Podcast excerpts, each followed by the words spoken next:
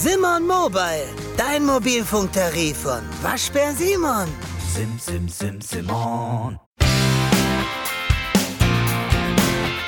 Mein Name ist Steffen Schwarzkopf und das ist der Reporter Podcast Inside USA.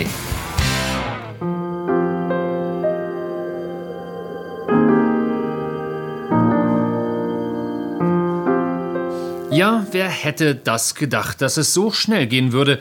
Seit zwei Wochen ist Donald Trump Vergangenheit, zumindest als Präsident der Vereinigten Staaten, und irgendwie fehlt er mir bereits. Ab und zu zumindest.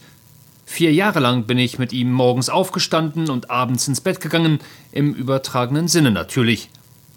Wenn ich in der Früh um kurz nach sechs mich aus dem Bett schielte, habe ich erstmal aufs Handy geschaut, um zu sehen, dass mein Präsident schon seit einer Stunde wach ist und fröhlich vor sich hin twittert. Ein, zwei Beleidigungen in Richtung Demokraten, zwei, drei Beschimpfungen von Bürgermeistern oder Gouverneuren, das Übliche eben.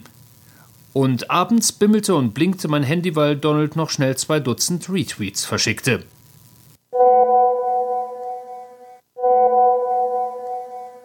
Auch meine Tage waren von Trump geprägt. Wenn ich nicht schon um 9 Uhr früh auf Sendung war, klingelte spätestens um 9.30 Uhr das Telefon im Büro. Welche Geschichte ich denn heute über das Weiße Haus im Angebot hätte. 15 Minuten später dann die Planungsabteilung am Apparat, was wir denn für morgen früh zu Trump machen würden. Oft gingen die Telefonate zwischen dem Kollegen Markus in Berlin und mir in Washington so. Markus? Und? Ich? Genau. Markus, du oder Nancy heute Nacht? Ich? Ich. Markus? Okay. Ich? Welches Thema? Markus? Wat wohl? Ich? Okay. Bis morgen. Ich übersetzte das 40-sekündige Gespräch mal. Die Frage war, ob in der nächsten Nacht meine Kollegin Nancy oder ich die Live-Schalten für die Frühsendung machen würden, und das Thema war irgendwie immer Donald Trump. Irgendwas würde schon sein mit dem Präsidenten, das Breaking News tauglich wäre. Doch jetzt ist Ruhe. Komisches Gefühl. Ich weiß nicht, ob es Ihnen schon aufgefallen ist, aber wir alle haben seit mehr als 14 Tagen nicht mehr seine Stimme gehört.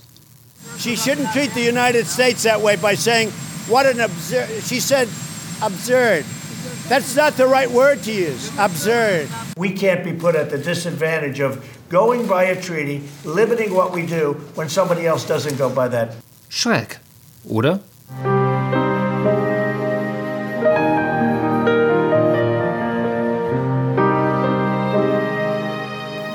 Mehrmals wöchentlich, wenn der Präsident auf dem Weg zum Helikopter war, bog er noch schnell zu den Kameras ab, um sich mal 10 mal 15 Minuten Schrei- und Rededuelle mit den Reportern vor dem Weißen Haus zu liefern.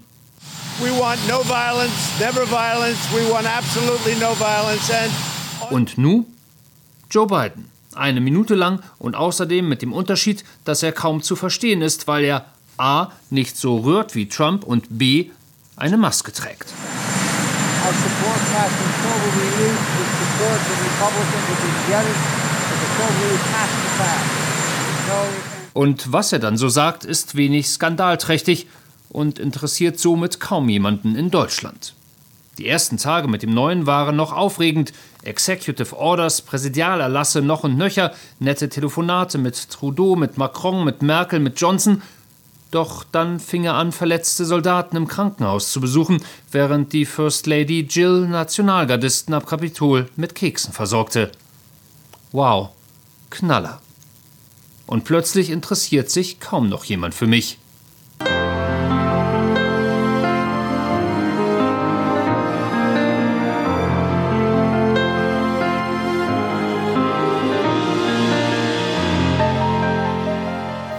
Nehmen wir mal das letzte Wochenende. In den vergangenen vier Jahren gab es davon so um die 200 und an 200 Wochenenden klingelte mein Telefon. Der CVD wollte wissen, ob ich noch schnell einen Aufsager machen könnte, so nebenbei. Die Planung wollte über die Schalten am Montag sprechen und den Trump-Termin am Dienstag. Und jetzt? Genau, nichts. Kein Anruf, nicht ein einziger. Hatte schon überlegt, ob ich vielleicht meinen Telefonanbieter anrufe und ihn darüber aufkläre, dass das Netz gestört sein muss. Habe schließlich in Berlin angerufen, wo allerdings niemand mit mir sprechen wollte. Now, the CDC is releasing a report saying it's found very low. President Biden's executive actions. I think it's important that we have unity. How do they feel about being kind of whipsawed? Auch bei den Kollegen von MSNBC und CNN glaube ich bereits leichte Entzugserscheinungen zu erkennen. Die Moderatorinnen quieken weniger aufgeregt. Bei Stephanie Rule glaubte ich letztens Tränenbildung zu erkennen, als sie den Namen Donald Trump in den Mund nahm. Und bei der New York Times und der Washington Post machen sie sich bereits Gedanken wegen der zurückgehenden Auflage. Martin Barron, der legendäre Chefredakteur der Post, tritt Ende des Monats sogar zurück. Dass er dies aus Verzweiflung über mangelnde Trump-Geschichten tut, ist allerdings nur ein Gerücht.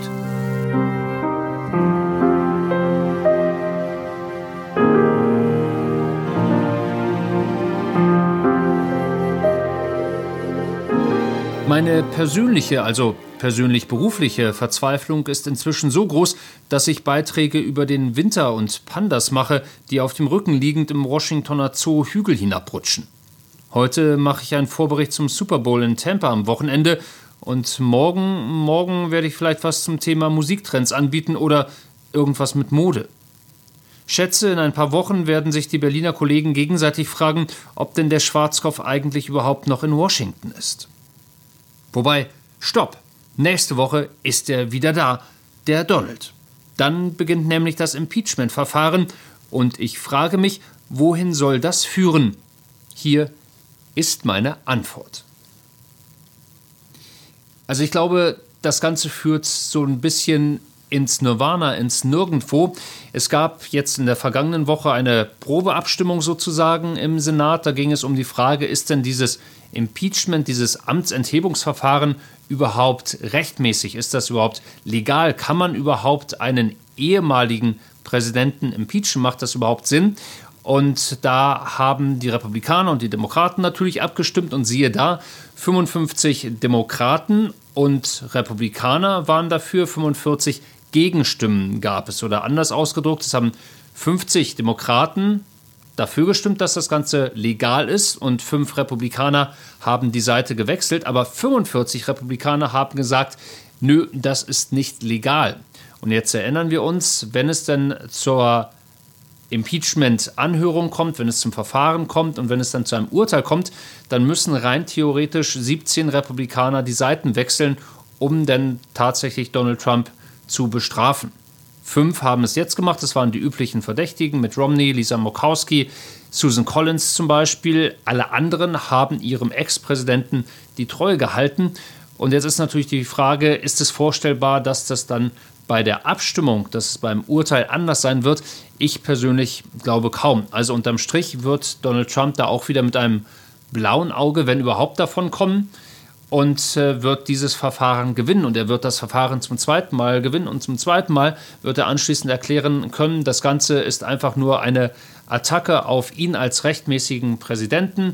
Das ist äh, Foul Play sozusagen. Und er wird am Ende der Sieger sein. Die Demokraten, die werden mal wieder mit leeren Händen dastehen. Und ich spüre so ein bisschen auch ähm, eine Veränderung in der Stimmung bei den Amerikanern. Vor drei, vier Wochen da war noch ziemlich klar, Donald Trump ist verantwortlich für den Sturm auf das Kapitol. Er muss dafür bestraft werden. Er muss aus dem Amt gejagt werden, sofort. Und wenn es ein Impeachment-Verfahren gibt, dann muss er da verurteilt werden. Das hat sich so ein bisschen gelegt, diese Stimmung. Diese Aufregung, die ist nicht mehr da. Diese klare Verurteilung dessen, was er da gemacht hat, diese Aufwiegelung zum Aufruhr, wie es heißt in der Anklage, das äh, sehe ich nicht mehr ganz so vehement äh, in der Stimmung, in der Meinung der Amerikaner vertreten. Es gibt eine Umfrage, die ist äh, erst gestern reingekommen. Demnach sind 50 Prozent der Meinung, dass äh, Donald Trump verurteilt werden sollte. 41 Prozent sind der Meinung, das sollte nicht der Fall sein. Und da kann man sich schon wieder vorstellen, wie diese Aufteilung ist. Die Demokraten, die finden, ja, der Mann muss verurteilt werden. Die Republikaner finden, der muss nicht verurteilt werden. Und damit sind wir auch schon wieder bei den republikanischen Senatoren, die einfach immer noch ganz banal ausgedrückt, Angst haben vor Donald Trump, Angst, dass er sich öffentlich gegen sie wendet, dass er Wahlkampf gegen sie macht und dass da eben Millionen und Abermillionen von Trumpisten draußen sind, die ähm, auch nötig sind für die Senatoren, wenn sie wieder gewählt werden wollen. Also es ist eine einfache Frage der politischen, äh, des politischen Überlebens, der Karriere Unterstütze ich weiterhin meinen Ex-Präsidenten oder gehe ich ihm von der Fahne und damit laufe ich Gefahr, eben seine Unterstützer zu verlieren und damit auch meine Unterstützer zu verlieren. Das ist die politische Erwägung, die viele Senatoren da haben.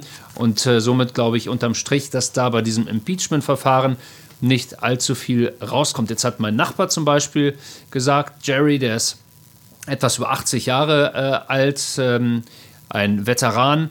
Für ihn ist es eigentlich nicht wichtig, dass der verurteilt wird, der Donald Trump. Für ihn ist es wichtig, dass er ähm, ein zweites Mal angeklagt ist und dass das in die Geschichtsbücher eingeht und dass das auch noch in 50, in 100, in 200 Jahren dann in den Geschichtsbüchern zu lesen ist. Aber entscheidend, glaube ich, ist dann eben doch das Hier und Jetzt. Und die Frage, ist der Trump, ist Donald Trump, ist der erledigt ein für alle Mal oder eben nicht? Und von der Stimmung, von den Umfragen her, da würde ich weiterhin sagen, der Mann ist eben nicht für immer erledigt. Und äh, das heißt, jetzt ist er so ein bisschen weg von der Bildfläche. Aber wer weiß, wie das dann in naher Zukunft sein wird, ob er dann möglicherweise eben doch seine eigene Plattform hat. Momentan auf Twitter, auf Facebook nichts von ihm zu sehen, nichts zu hören, weil die Konten gesperrt sind. Aber wer weiß, in welcher Form er dann wieder in die Öffentlichkeit zurückkommen wird. Und ich bin mir sicher, das wird kommen. Aber jetzt erstmal, wie gesagt, das Impeachment-Verfahren, das könnte alles relativ schnell gehen. Äh, Republikaner und Demokraten sind da in Verhandlungen miteinander, möglicherweise ein Schnellverfahren, drei, vier Tage. Es sei denn, Donald Trump kommt mit einem riesigen Verteidigerteam an. Das war zuletzt nicht abzusehen, weil eben diverse Verteidiger von der Stange gegangen sind. Und eine Möglichkeit, die immer noch diskutiert wird, ich glaube persönlich nicht daran, aber rein theoretisch denkbar, Donald Trump verteidigt sich selbst. Und er sitzt auf der Anklagebank, spielt Zeuge äh, und gleichzeitig Verteidiger in einem. Das wäre natürlich nochmal irre spannend hier in Washington. Das wird uns also nächste Woche beschäftigen. Endlich wieder Trump sozusagen. Doch dann fallen wir wohl wieder in ein Loch tiefer als das zuvor.